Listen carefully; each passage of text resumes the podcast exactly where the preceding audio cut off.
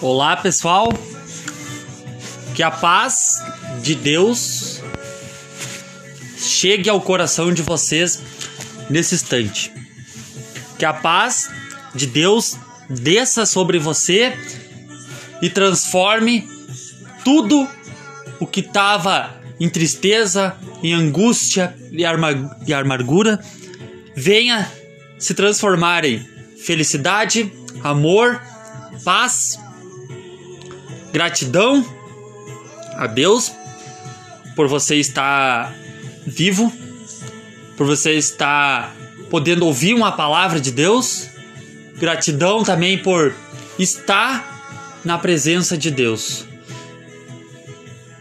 Vim aqui para falar brevemente uma passagem nessa noite que eu estava meditando e Deus falou comigo através dessa passagem. Rapidamente, para não se prolongar, quero compartilhar com você que é lá em Marcos, Novo Testamento, uh, capítulo 16, o único versículo, o 15, que diz assim: E disse-lhes, Jesus está dizendo, e disse-lhes: Vão pelo mundo todo e pregue o evangelho a todas a pessoa, as pessoas. Repetir. E disse-lhes: Vão pelo mundo todo e pregue o evangelho a todas as pessoas. Jesus, após a sua morte, ressuscita e aparece aos seus discípulos. Deus me mostra nessa passagem que Jesus veio para trazer a palavra de Deus ao mundo e espalhar e deixar esse mandamento para nós, como ele deixou para seus discípulos, que ele fala nessa passagem. O que que Deus quer de nós? O que que Jesus quer? Além de tantas coisas que ele já que ele fez por nós, levou nossos pecados, que nós não devemos mais olhar para trás. Que nós não devemos ficar presos ao passado. Porque nós temos uma missão que Jesus nos deixou. Nós temos, que nem diz o título, a ressurreição. Nós temos que ressuscitar, sair da morte do nosso passado que nos puxa para trás. Sair, esquecer, a gente tem que olhar para frente. Que nem quando você está dirigindo. Você não consegue dirigir um carro, por exemplo, olhando pelo retrovisor. Você tem que olhar para o para-brisa, para frente. Você rapidamente consegue visualizar pelo retrovisor. Rapidamente. Não digo que o passado vai ser apagado da sua vida. Não. É que nem um retrovisor ele pode ser olhado, lembrado, mas você tem que seguir em frente, em direção. Passado já está dizendo, passou. Futuro, frente. É o que você quer, o que espera. Presente é o que você está vivendo.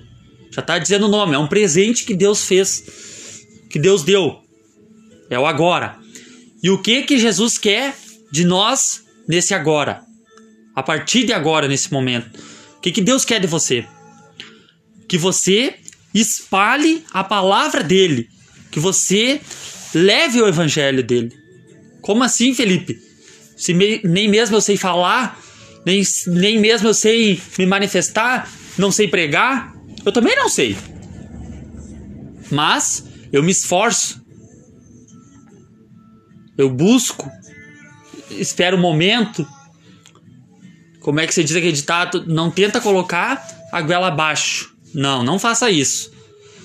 Porque senão você vai acabar afastando as pessoas de vocês de trazer ela para vocês, para Jesus. Então, comece dizendo: Espere, uma, uh, espere assim, ó. Espere um momento. Tipo, que aconteceu alguma coisa e ela diz assim: Ai, mano, que que é isso? Por que que acontece isso? Aí você já diz assim: Ei, aproveita essa, esse momento e já diz: Ei, Jesus te ama, Jesus te quer. Deus tem prazer em você. Ele quer te salvar. Simples. Comece assim. Aproveite as oportunidades que a vida te dá e leve o evangelho de Deus por onde você está. Estiver. Leve a palavra. Morra pro seu passado e ressuscite para Jesus, para Deus. Porque tudo se faz novo na sua vida a partir de hoje. Tome essa decisão. Este é o teu chamado. Porque muitos se perguntam qual que é o meu chamado. O chamado da gente é levar a palavra de Deus. Porque tu parar para ver qual foi o chamado dos doze discípulos de Jesus, foi levar a palavra de Deus por todos os lugares. Isso é o mandamento que Deus tem para nós. Vamos levar a palavra de Jesus o mais longe que a gente puder. Aproveite as circunstâncias e o momento oportuno e leve a palavra de Deus e de Jesus. Que o Espírito Santo conforte seu coração, abençoe e guarde de todo o mal. Em nome de Jesus, fique todos na paz e uma boa noite.